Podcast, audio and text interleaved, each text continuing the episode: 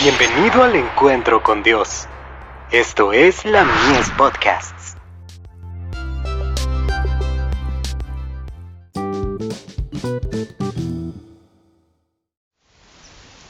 Cada día con Dios.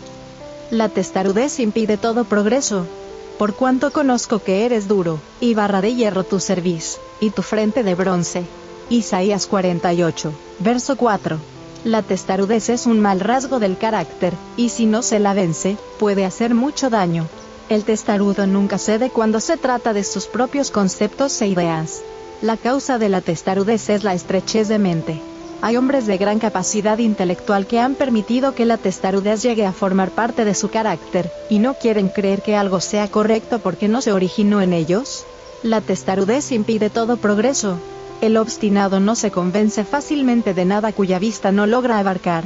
No sabe lo que significa andar por fe. Se aferra a sus propios planes y opiniones, sean correctos o incorrectos, porque ya ha adoptado esos conceptos.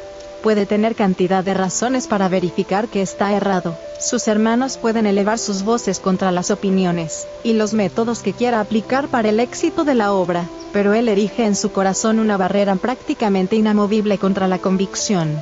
Insinuará conceptos que no dispondrán del apoyo ni de la experiencia ni del juicio de hombres que son en todo sentido tan inteligentes y tan sabios como él. Presentará sus argumentos como si conociera el fin desde el principio, y expondrá sus ideas como si fueran la última palabra. El yo ha sido por tanto tiempo el elemento dominante, que el pobre hombre considera que es virtud sostener según él cree, sus propias opiniones. Si no se siguen sus planes, a cada momento presentará objeciones, ya sea en asuntos importantes o de menor cuantía. Se aferrará a sus palabras, no importa si son verdaderas o totalmente falsas.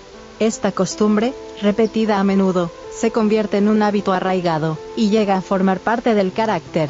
Si dos o tres han hecho de la crítica su sabiduría, y acostumbran a oponerse a casi todo, el mejor de los proyectos será tratado en un nivel muy bajo. Esas personas son capaces de sembrar más semillas de duda de las que quisieran ver madurar para la cosecha. Al Señor no le agrada que este espíritu impida el progreso de la obra y lo eche a perder. Llama a hombres para que hagan su voluntad, hombres que se dejen dirigir por el Espíritu Santo, Manuscrito 159, del 8 de diciembre de 1898. No habléis mal de nadie.